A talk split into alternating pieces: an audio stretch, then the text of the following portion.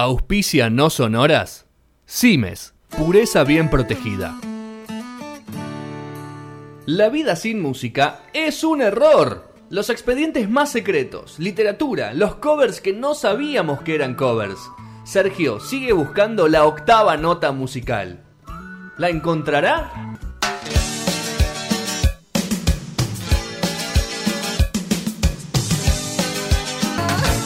Bueno, último, quinto y último bloque de No Sonoras.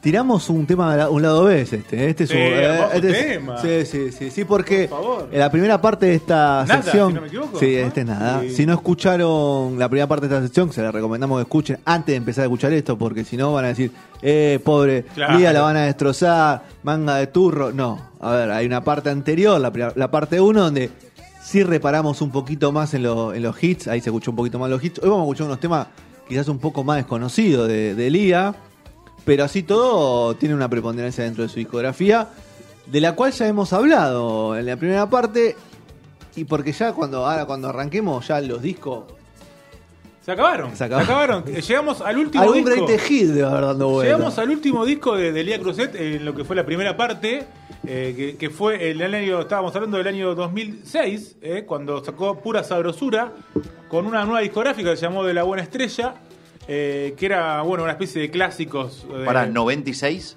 2006. Ah, 2006. 2006. Ok.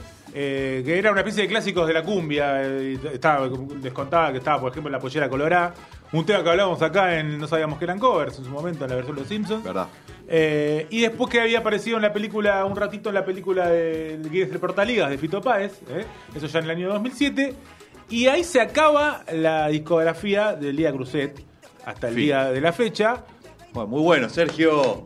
Y bueno, chicos, No, no, no. cuando Lía tenía, eh, eh, si no me equivoco, no llegaba a tener 60 años todavía. Tenía 58 años eh, de edad, menos, 57 años. Y bueno, habíamos insinuado algunas cosas. No es que lo dividimos en, en la parte musical y en la parte extra musical, sino que también incluso la cronología nos lleva a ir medio por ahí, lamentablemente. Eh, si bien habíamos contado algunas cosas eh, de, de- de- su parte extra musical, especialmente es aquel accidente fuerte que tuvo de auto en los 80, donde dijo que vio a Dios ¿no? y que charló con él. Eh, y ahí también empezaba esa parte muy creyente de ella que se fue, y mística, que se fue, eh, ¿cómo decir? Se fue poniendo más poderosa con el tiempo, ¿no? Todo- toda esa parte de, eh, religiosa eh, de parte de Elia Cruzet. Y a su vez también contábamos que un poco medio en joda era en ese momento, que, que parecía como gracioso incluso, pero que después, la primera que lo cuenta es su hija Karina, esos momentos donde veíamos a Lía eh, pegarle a la gente mientras cantaba, pegarle estaba hablando, no es que le vas a agarrar a trompadas, muchacho, ¿no? Le- le- para que la gente entienda, sino que iba, le pegaba una cachetada a uno, empujaba a otro. Era como parte de un acting. Era, como un sketch que jodíamos que era. Claro, que jodíamos hasta- que era como lo de Ricky, ¿no? Eh, Hasta algún momento, ya, Ricky se caía en lo de Mirta. pero Karina cuenta que ella ya, eh, depende de chiquita, estamos hablando ya en los 80, ya una Lía Cruzet que tenía ya relación con Tony Saratino, que es eh, su pareja actual y su manager de- de- desde ese momento hasta la actualidad, eh, que empezaba a tener ciertos problemas men- eh, mentales, es muy fuerte tal vez la palabra, pero sí, vamos a decirlo más, más directamente. Desórdenes, algún que otro desórdenes. Llegó a decir, y acá empieza lo más fuerte, ¿no? Que, que contaba que llegó a decir que lo que pasaba en esos 80, eh, cuando todavía ni siquiera era cantante, ¿no? Lía Cruzet, que hasta sospechaba, eh, tenía como sospechas de que Tony abusaba de, de Karina. Lo cual Karina se encargó de decir ciertamente que No pasaba. ni cerca, pero era como esas cosas que empezaba a tener como a, como a flashear cosas que no existían, eh, Lía. Eh, y bueno, toda esta cuestión, el, el ejemplo perfecto lo daba con esto de que le pegaba a la gente, eh, que se veía como algo muy gracioso, pero era parte de sus delirios y de que ella estaba ciertamente medio perdida. La propia Elía Cruzet, en una entrevista que nombramos un poco eh, la sema- y, la hace dos semanas, y la recomendamos.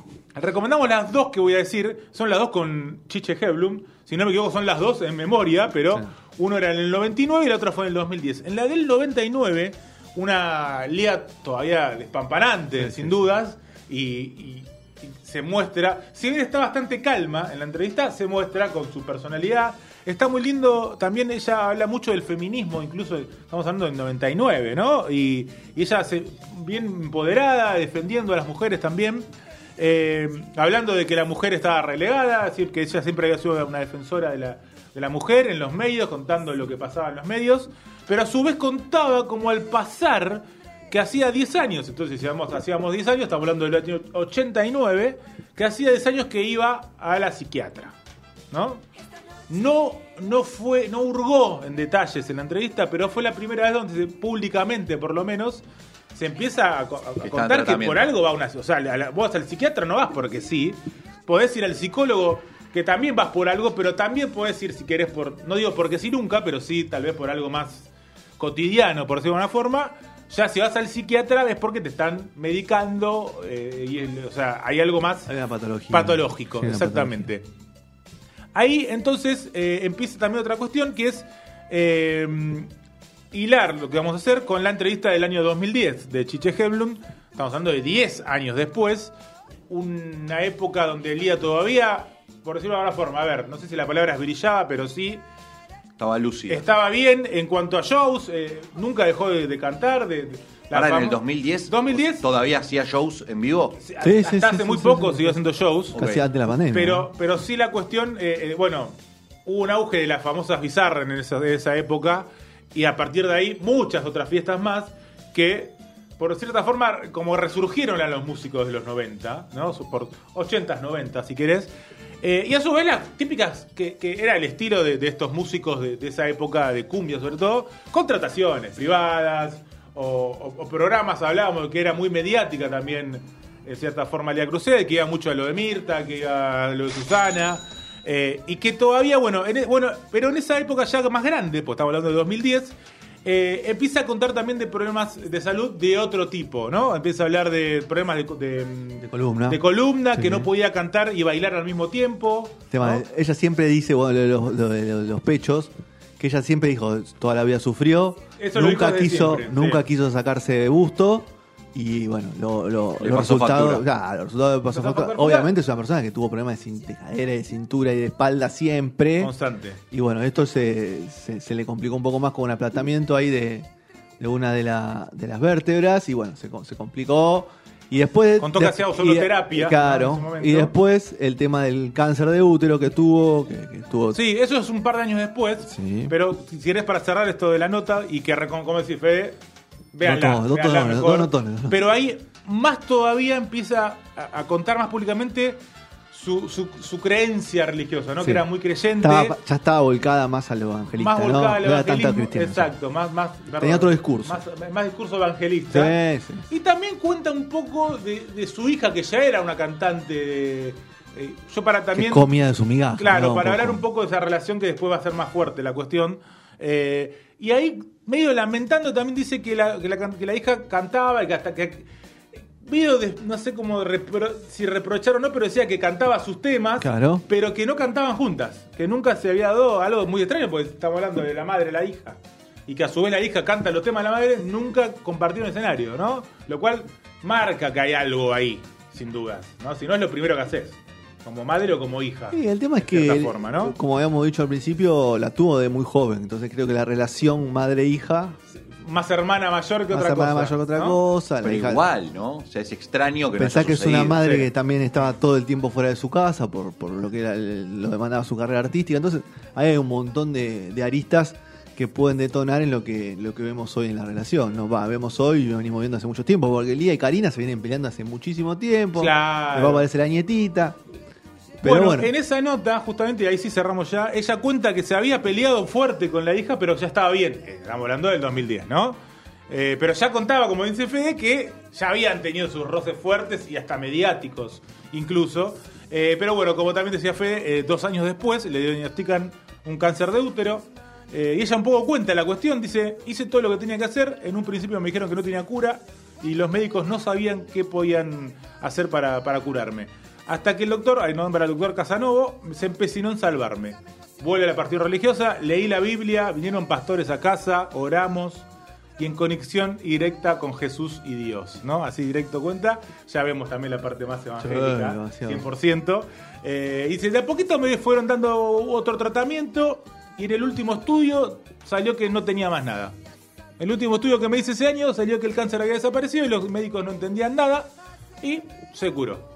Básicamente, todo en el proceso de ese año, ¿no? de ese propio 2012, eh, para seguir Hizo con- quimio, todo. ¿eh? Hizo quimio, sí, por eso Sí, el sí, tratamiento. no, era todo. nada. no, no era nada, no, por eso dijo hizo No vino, tratamiento. no vino el pastor y Lo que- la imposición claro. la mano y la curó, ¿no? No, pero ella misma también lo, lo aclaró eso, también que hizo un tratamiento, pero lo que pasaba es que lo que parecía es que Eso, claro. lo quiso llevar a esa parte al decir que, que pese al tratamiento no había soluciones, y no, sí, el tratamiento estaba haciendo algo, no, bueno. no fue el pastor, ¿no?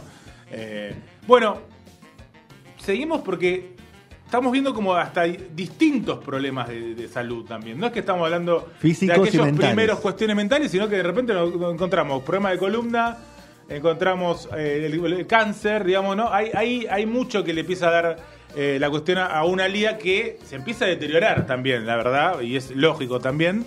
Eh, y bueno, lo que, lo que viene ahí ya en esta última etapa de, de Lía Cruzet, donde empezamos a verla mucho menos ya también en, en los medios, ¿no? O sea, no- dejó de estar. También era una cuestión. Lía. eh, Cambió la, ver, cambió la cumbia, cambió la cambió cumbia, la música, ca- cambió la forma del artista de comunicarse. Sí, y también era, era, había mucho de imagen en Lía Cruzet. Eh, eh, de era, una- era, era- está la música, Eh, voluptuoso, supuesto, ¿no? obviamente. pero era pura imagen, era, era ver a ella voluptuosa, eh, moviéndose también, eh, su, su- su impronta y nada, sesen- empezó a tener sesenta y pico de años, ya no es lo mismo.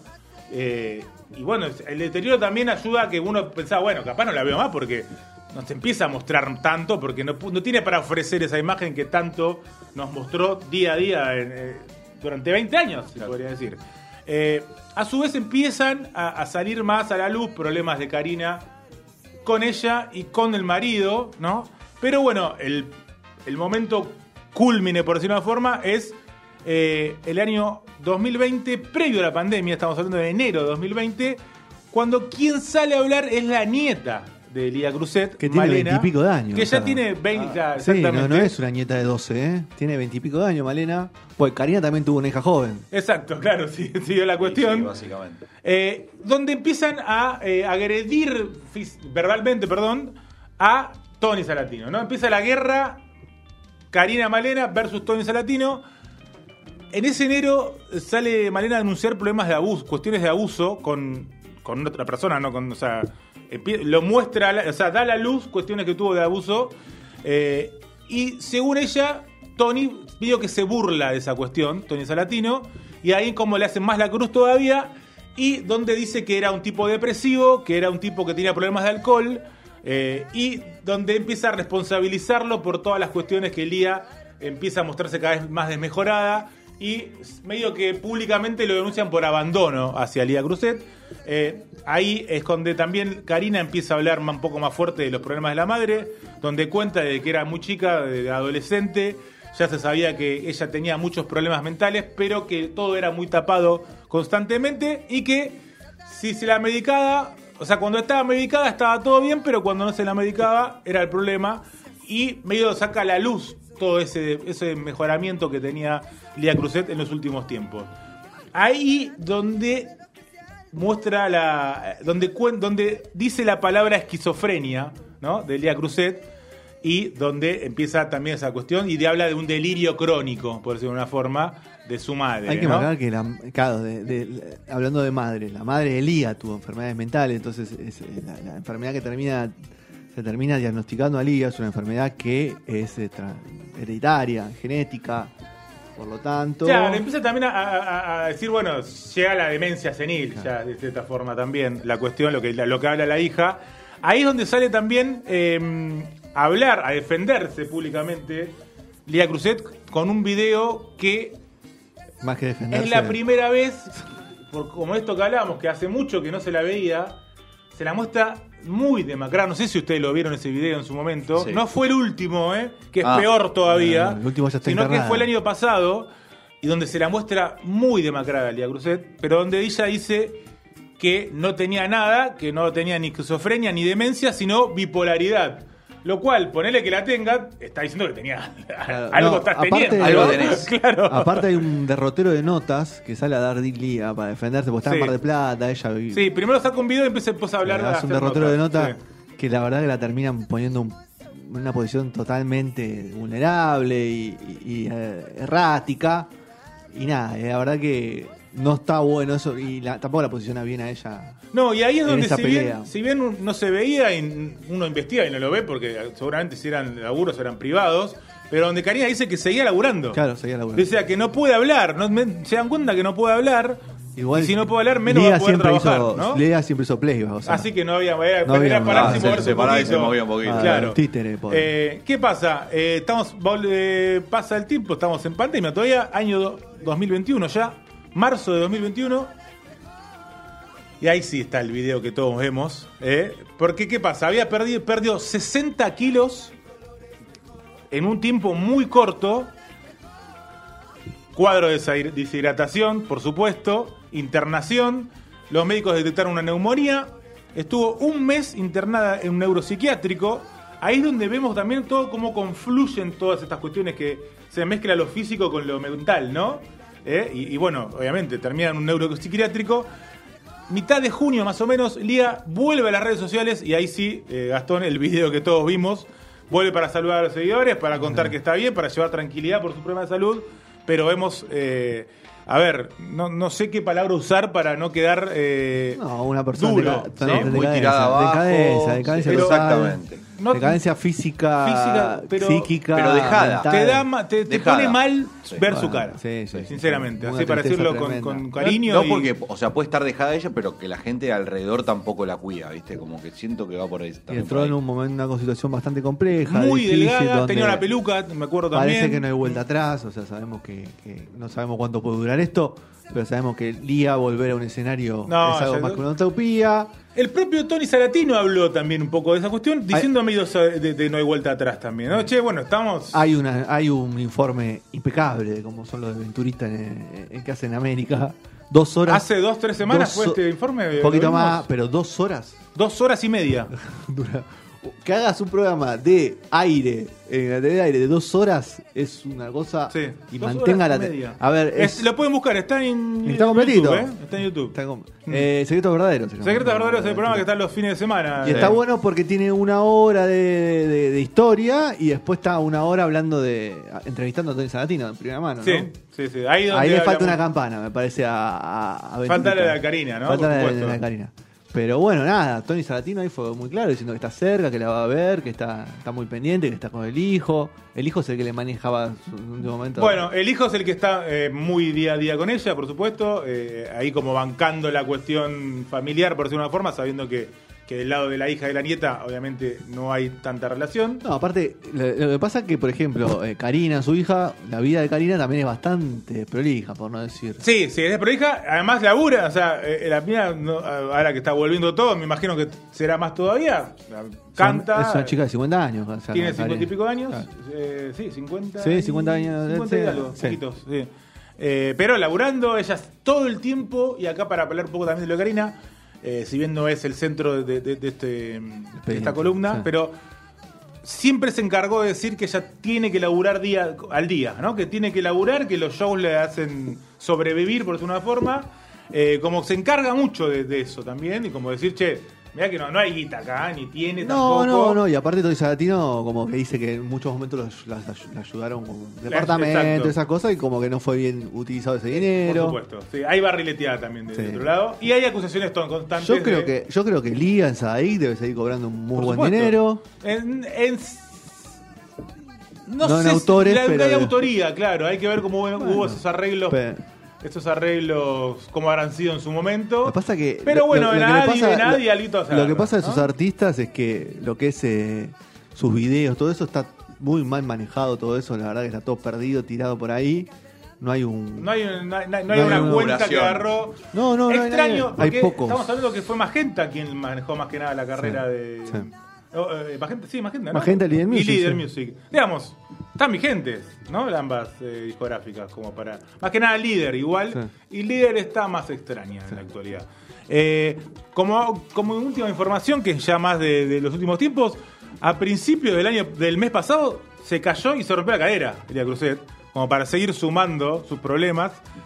La operaron exitosamente, se recuperó de esto también, pero es me había otro- un gato, hermano, eh, ojo. es otro símbolo de lo que empieza. ¿No? Está- No. El deterioro está constante. ¿no? No la van a voltear así nomás. Exacto. Exactamente, y por supuesto, hay declaraciones excusadas todo el tiempo y acusaciones de abandono de Y parte de Karina a Tony y de parte de Tony a Karina El tema también. de la ¿eh? guita, ¿no? Cuando, cuando pase todo, cuando pase lo que tenga que pasar, la guita. Gran tema estamos escuchando, Manu. Dame un ver, poquito, un dame un poquito. poquito de retorno a eso. A ti te gusta bailar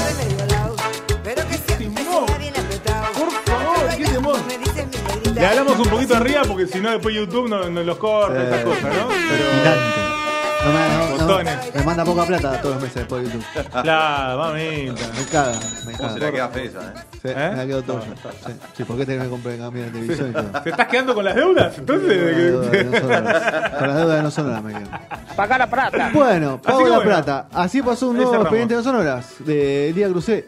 Historias raras y extrañas y también oh, éxito y ocaso, ¿no? Terrible. Sí. Es muy parecida a la de Sergio Denis en algunos puntos. por Sí. lo que repasamos. Sí, Porque la yo sigue, que- tiene un- sigue teniendo un final Para- feliz. la ¿no? verdad, para mí, no. Porque Sergio no se retira porque cae en decadencia. Claro. No, no, pero digo, tiene, pero malos. escúchame, Sí, sí, pero, pero por, por fuerza mayor. se Claro. fundió.